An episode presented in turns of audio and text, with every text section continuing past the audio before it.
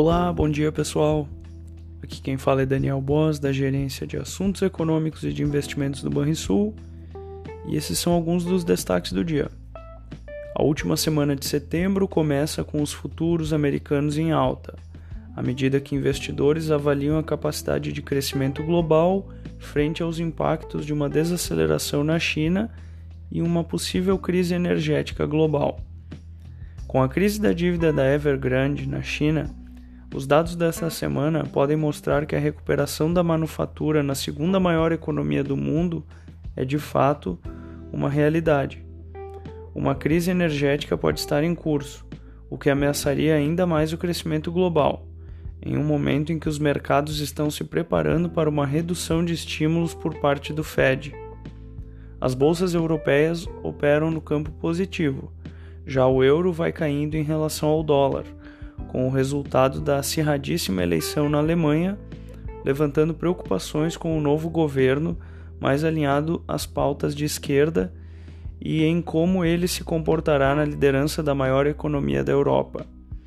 Entre as commodities, o dia é de ganhos para o petróleo Brent, que avança 1%, operando bem próximo dos 79 dólares, maior nível em três meses, e o minério de ferro, com alta de mais de 3% no contrato futuro mais negociado na bolsa de Dalian, também vai se recuperando. Por aqui, o Brasil registrou 238 novas mortes pela Covid-19 neste domingo. A média semanal de vítimas, que elimina distorções, ficou em 528.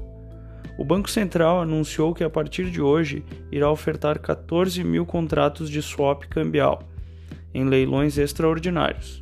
O último trimestre do ano é um período em que a demanda por dólares aumenta, com remessas de lucros para o exterior e necessidades dos bancos de fazer ajustes do overhead.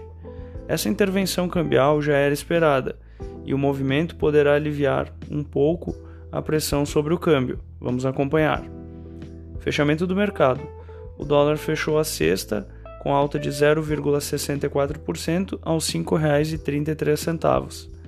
Já o Ibovespa caiu 0,69% aos 113.283 pontos.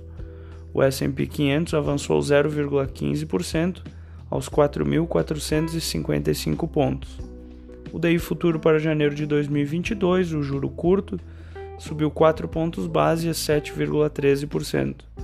O DI futuro para janeiro de 2027, o juro longo, subiu 10 pontos base a 10,45%. Agenda do dia. Nos Estados Unidos, agenda cheia. Teremos o índice de atividade industrial do Fed Dallas, leilão primário de treasuries de 5 e 2 anos, além do discurso de alguns dos diretores do Banco Central americano.